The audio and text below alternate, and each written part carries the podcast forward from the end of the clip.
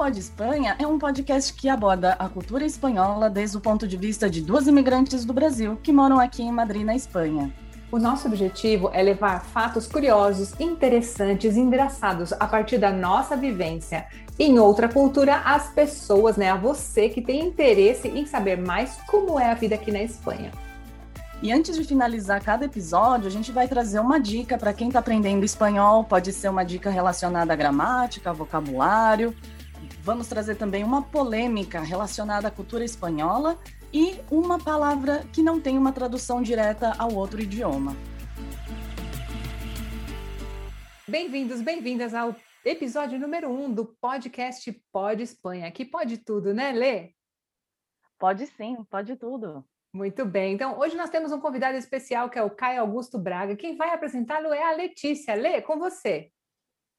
Oi, gente, aqui é a Leurano. Hoje a gente tem um convidado muito especial, que é o meu amigo Caio. E antes de ele começar a contar a história dele, só deixa eu contar a nossa história, que é muito curiosa, porque já é, há mais de 10 anos, lá em 2009, eu fui dar aula de inglês numa escola de, né, numa escola particular no Brasil. E o, o Caio era é, diretor, coordenador né, dos professores. Então, teve um dia que ele deu um curso para explicar como que era o, o novo método, né, o novo livro da, da escola. E tá bom, tive contato com ele, acho que não foi nem por mais de três horas.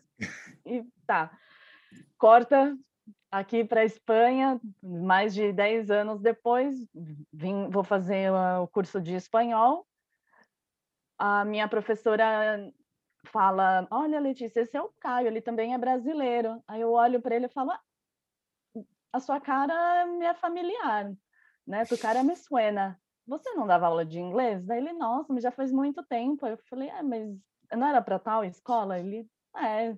Eu falei, eu tive uma aula com você. E aí ele confirmou e eu nunca esqueci dele, porque ele tem uma, um rosto muito peculiar, uma voz também.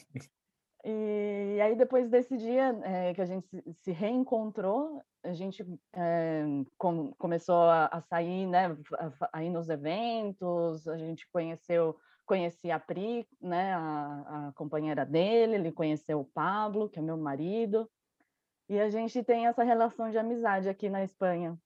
Agora, como. Caio, conta para gente, conta para os nossos ouvintes os seus projetos de, de filmes, qual que é a sua relação com os filmes, né, ou os, os documentários? Sim, antes de mais nada, gostaria de agradecer o convite de vocês, agradecer também aí aos nossos ouvintes, aos seus ouvintes, que hoje são os meus ouvintes também. E, e, bom, deixa eu me apresentar, né? Então, assim, é, é, como, como a Lei já falou, uh, eu tenho um passado no ensino de idiomas, né? Nós temos esse passado no ensino de idiomas, a gente trabalhou junto há algum tempo. E, é, e depois de algum tempo, obviamente, é isso, né? Eu trabalhei por muitos anos com isso, e só que juntamente com, com o ensino de idiomas, eu, eu sempre tinha e trabalhava juntamente com isso, com um grande hobby, um grande amor da, da minha vida, que foi a fotografia, né? Então, eu, desde moleque, eu gostava de fotografia. Uh, comecei meu primeiro curso de formação, basicamente, não foi sobre é, linguística nem nada, foi no, na Escola Pan-Americana de Arte, na, na Angélica, para estudar fotografia. Na época era fotografia analógica. E, e, é lógico, né? Então, assim, você acaba criando. Naquele momento, a gente precisa fazer algumas, algumas uh, escolhas e a gente vai trabalhar com aquilo que, que acaba pagando nossas contas, né? Então, obviamente, para você trabalhar com qualquer coisa relacionada à arte, ela, é, ela é muito mais. O, o trabalho, o, o, o, caminho é muito mais complicado, né? Então, eu trazia comigo a fotografia como como hobby. Nunca nunca parei, nunca larguei. Na verdade, sempre acabei me, me juntamente com meu com a minha vida profissional uh, trabalhando CNA, cultura inglesa. Eu eu fazia meus os meus cursos com, com imagem, com, enfim, fotografia, flash, fotografia digital, comecei a trabalhar com audiovisual. E só que o, o tempo começa a passar e você começa chega um momento em que a sua cabeça ela começa meio que te puxar para aquilo que é o você tem um carinho maior, né? Porque assim, eu sempre gostei muito de, de, de idiomas, sempre sempre foi uma coisa que eu trabalhei com muito com muito gosto então eu, eu, era uma coisa que eu sempre gostava muito de fazer só que aquela aquele pedaço meu também estava me chamando mais atenção então chegou um momento da minha vida que eu pensei eu acho que eu vou mudar de áreas profissionais né foi quando eu decidi na verdade realmente a, a, sair dessa desse ramo do, do ensino de idiomas trabalhava Cheguei a trabalhar 10 anos no, no, na, no CNA, mais seis anos depois na cultura inglesa. E, e toda a minha formação né, foi, foi em cima disso, foi em cima da, da, da não só do, do, da questão linguística, mas também da, da administrativa para, para escolas, né? E, só que aquilo, isso, né? Não adianta, ficava me chamando, ficava me chamando, e, e, juntamente com isso comecei também a trabalhar mais a fundo na minha formação como fotógrafo e como, e como artista audiovisual. E nesse momento comecei a estudar cinema também, né? Então, que é mais ou menos que um. Tá num, tem o pé da fotografia ali, na hora que você começa a fazer fotografia, você começa a, a trabalhar com, com imagem e você começa a ver que que a, também o cinema ele é basicamente a, a, a, a fotografia em, em, imagem e com música e com áudio e, é, e acaba sendo um caminho natural, né? Então, Caio, já você está aqui na Espanha, acho que você chegou um, um, pouco antes de mim, né? Mas eu cheguei no final de 2017. Quando que você chegou? No começo de 2017. Cheguei no começo de 2017. Então, antes de mais nada, gostaria de agradecer a oportunidade de estar aqui com vocês, desejar também toda sorte para você, Lei, para Cris, aqui no Pode Espanha, pode tudo sim. E é isso, né? Muito e obrigada. Por que... e por que uh, escolher Madrid, né? E por que vir para Madrid e tudo mais? Isso tem tudo a ver com aquilo que que, que é a vida cultural cinematográfica espanhola e madrilenha. Aqui está o pôster do meu documentário. Por então, isso que então você é o o primeiro convidado do programa. Sim, eu sou eu sou realizador audiovisual, né? E eu vim para a Espanha justamente para poder promover o meu documentário Guitar Days and Likely Story of Brazilian Music, que é um documentário sobre música brasileira rock brasileiro cantado em inglês no Brasil, né? Então é um apanhado das bandas que começaram no final dos anos 80, começo dos anos 90 e então aí até hoje, que hoje é o nosso indie rock brasileiro. Então eu vim para cá com essa intenção de vamos promocionar, promover, né? Promocionar é espanhol, minha gente. Vamos promover o Guitar Days na Europa. Então, obviamente, a gente escolheu aqui Espanha, estávamos entre Espanha e Londres, mas já sabendo que a Espanha tinha isso, né, uma questão mais que, que pegava uh, o fato de, de, das produções cinematográficas aqui ser algo que sempre me agradou muitíssimo. Da Inglaterra também, mas assim, eu sabia que eu ia poder ter é, um contato mais, mais direto com, com equipes de produção, uh, com diretores e com novas produções aqui na Espanha. Então, por isso que eu decidi vir vir para cá. Né? Então, é lógico, o primeiro momento vindo para cá, para Madrid, e fazendo de Madrid a minha base para fazer a, a, promoção, distribuição nos, em festivais na, na, por toda a Europa, né? Começou inclusive com o primeiro festival sendo selecionado e premiado em Marbella, que já já recebemos como né, melhor documentário e melhor direção. Uh, essa base, como funcionava né, Madrid funcionando como, como uma base de, de, de, de distribuição para esses festivais, e que da onde surgiu também aquilo que eu faço hoje, né? Inclusive, né? Então, depois de terminar o Guitar Days, de fazer essa, essa, essa promoção inicial, uh, eu comecei a trabalhar também como um, um organizador de festivais aqui na, na, na Espanha. Só antes de você começar a falar como que funcionam os festivais que você tem promovido aqui na Espanha, conta para gente também que você fez um curta-metragem que não era nem em espanhol e nem em português, né? E foi muito curioso. Conta para gente um pouquinho desse seu curta. Sim, é, bom, é isso, né? No momento quando você vai, a, a, quando eu vim para cá, ainda estava no processo de, de, de finalização do documentário, então, eu tinha tempo, um tempo, certo tempo livre, que é quando o pessoal estava trabalhando em edição de áudio, essas coisas todas. Então, não tinha muito assim que, que trabalhar no documentário em si. E eu, bom, o que, que eu vou fazer agora? E eu decidi fazer um curta-metragem. Então, eu tinha alguns amigos que, que é, curiosamente, todos eles falavam italiano.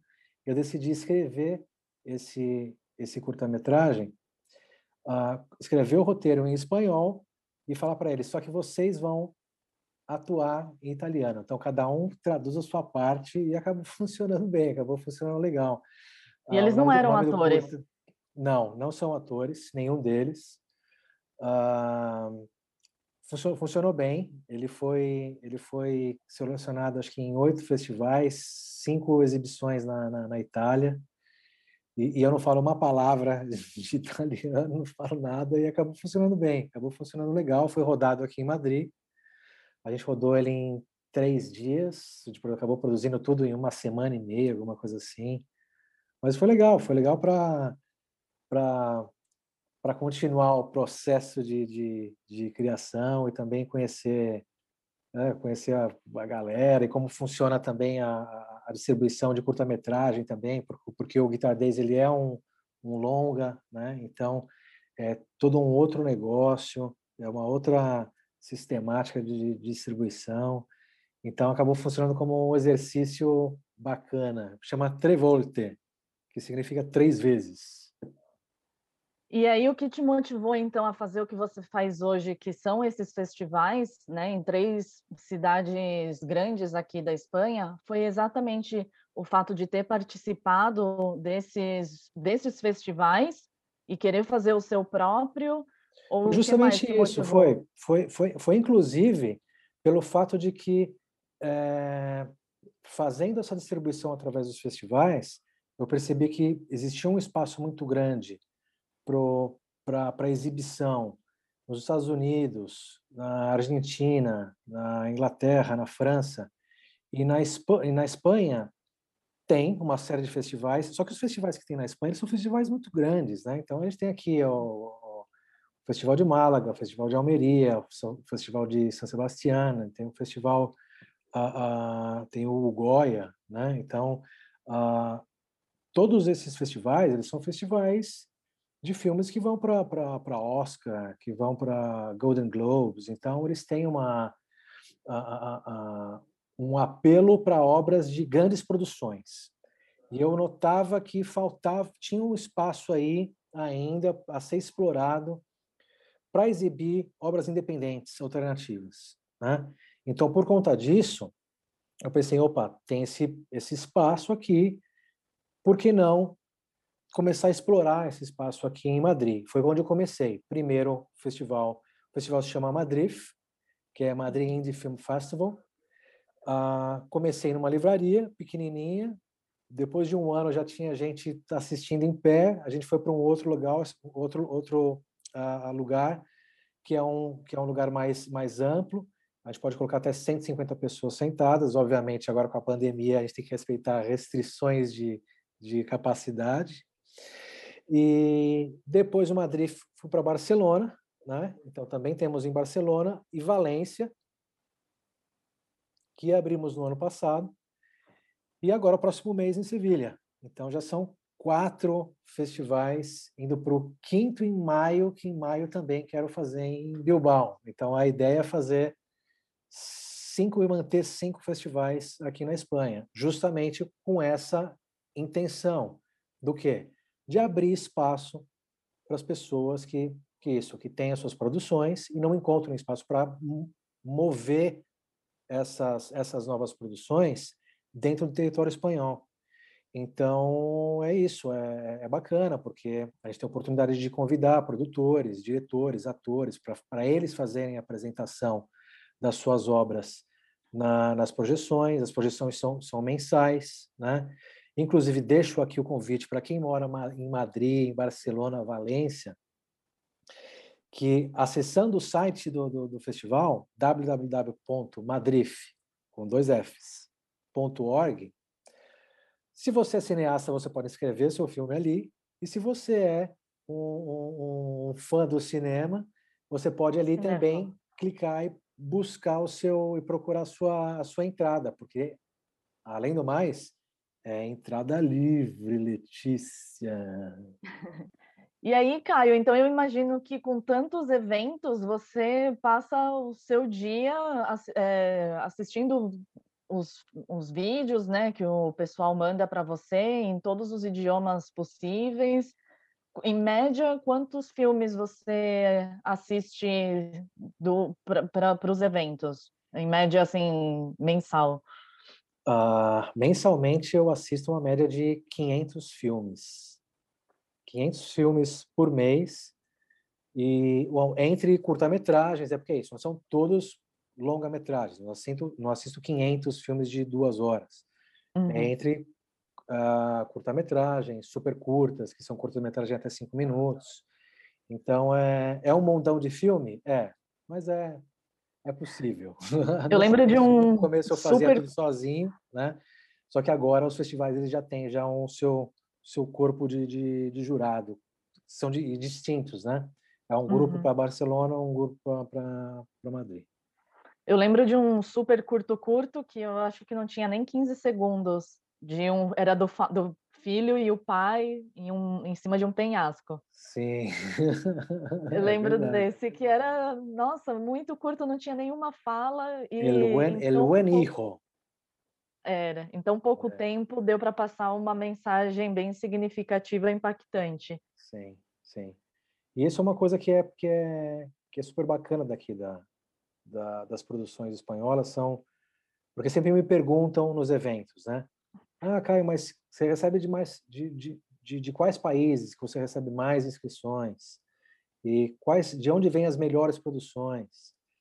E é uma coisa que eu devo dizer que a, a grande maioria das, das inscrições espanholas, que é o grosso dos festivais, são são incríveis, são incríveis. Então assim, a maneira como a, a, a, as escolas de cinema da Espanha formam os seus os seus profissionais é incrível.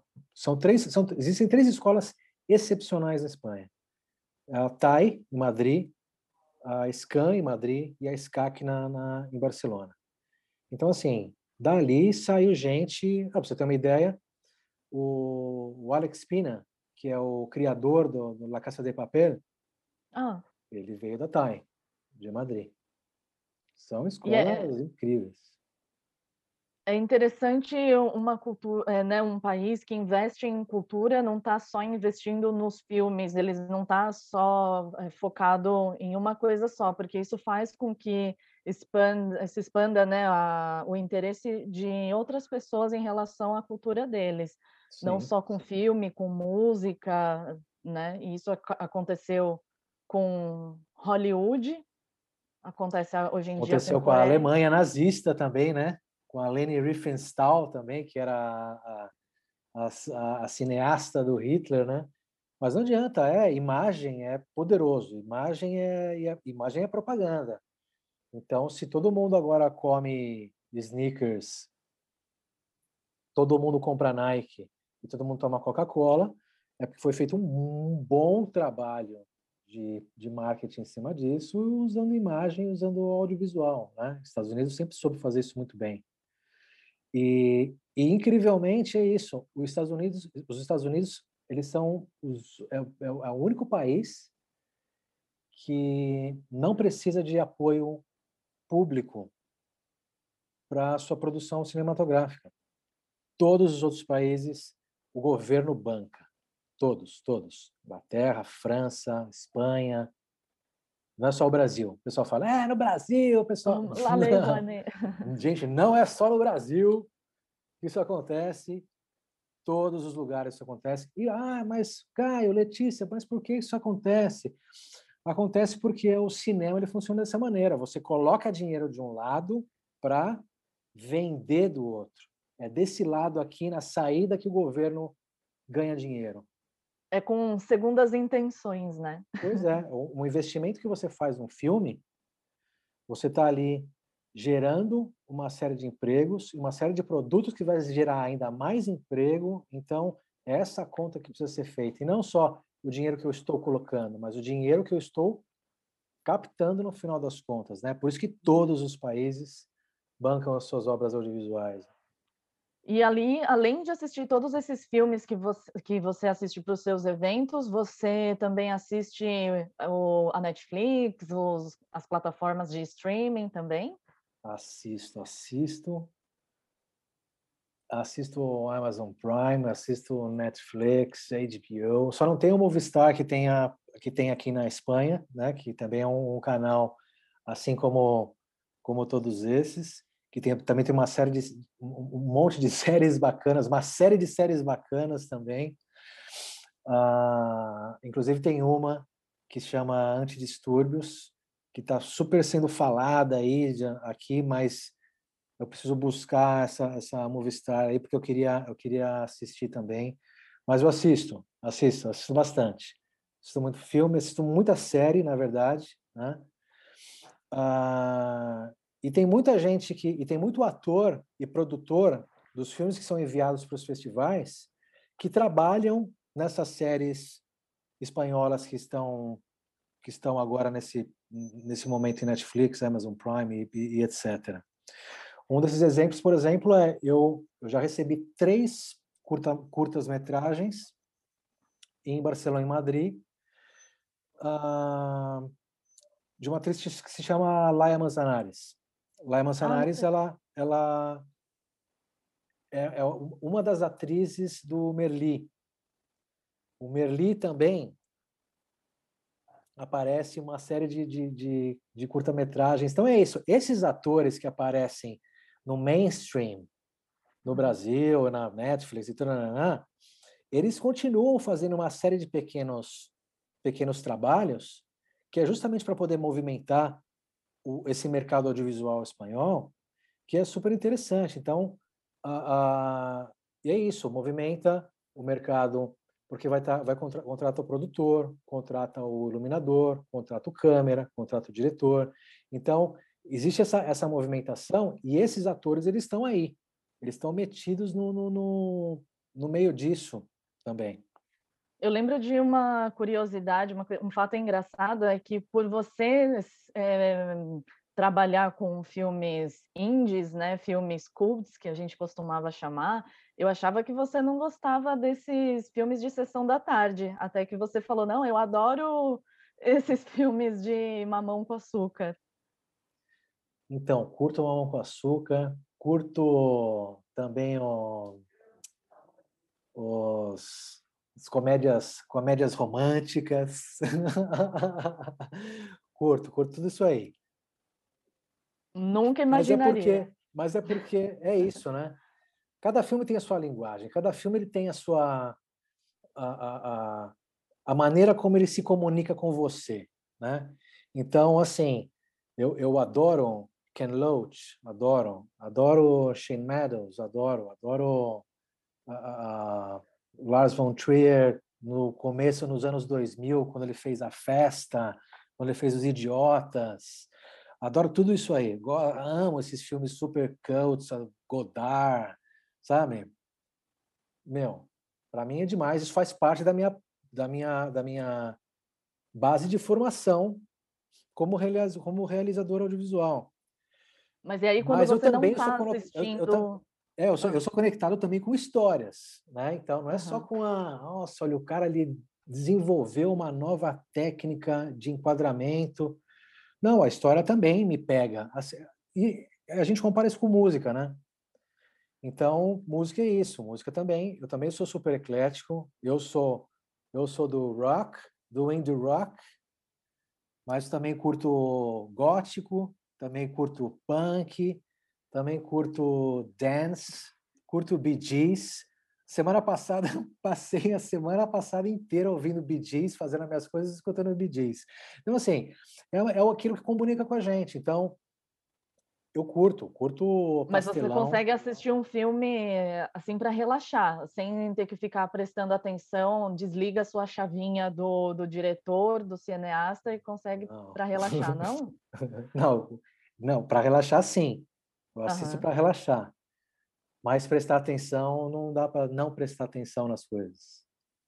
Tipo, ah, poderia colocar uma, uma luz aqui na, desse lado direito aqui.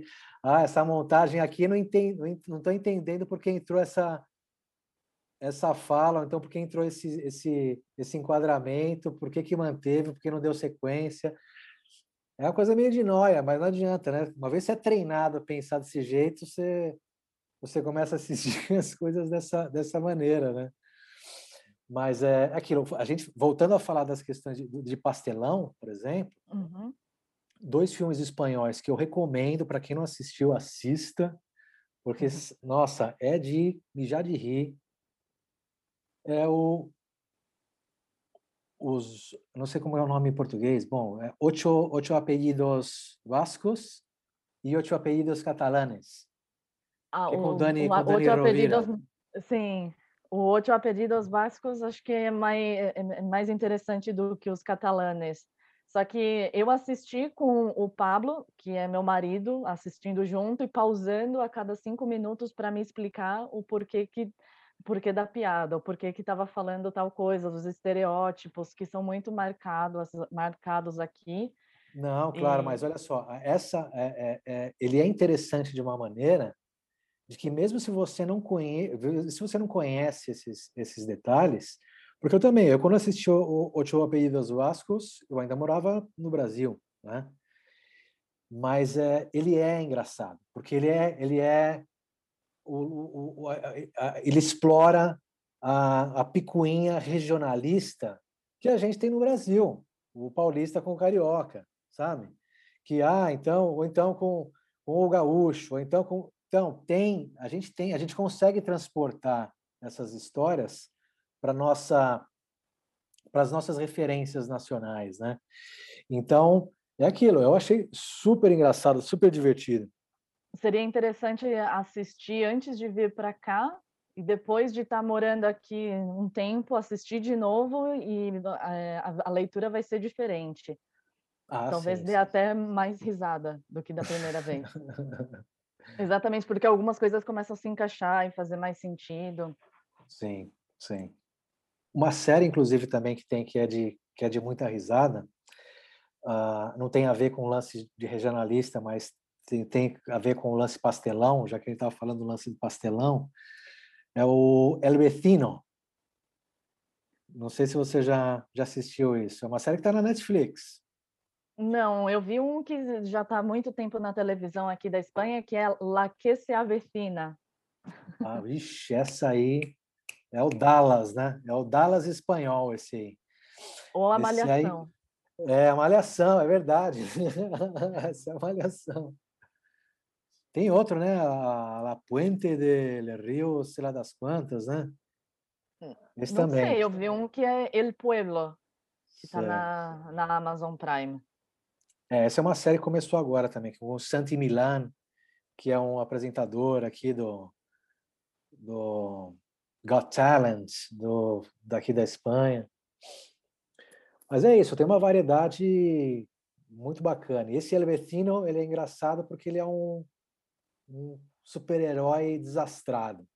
Legal, legal. Quanta dica legal! E por falar em dica, vamos para os nossos quadros e um deles é o, a dica do dia? Ah, vamos lá. A minha dica do dia é para quem está aprendendo espanhol. Então, é, quem tem dificuldade em memorizar os dias da semana, porque é fácil, sábado e domingo é igual. Agora, né, lunes, martes, miércoles, a gente que já está aqui convivendo com na, na, Espanha, vivendo aqui na Espanha, acaba interiorizando mais rapidamente. Mas quando a gente ainda está aprendendo, decorar fica um pouco difícil na hora de você colocar em prática, né? E ter que ficar pensando. Então, quando eu estava aprendendo espanhol, eu aprendi assim. Eu achei muito fácil, nunca mais esqueci. Um, miércoles é quarta-feira, então ele vai estar no meio da semana. E ele é uma palavra relativamente grande, igual Wednesday em inglês. E aí você tem que pensar nas outras semanas, né? Lunes e martes segunda e terça.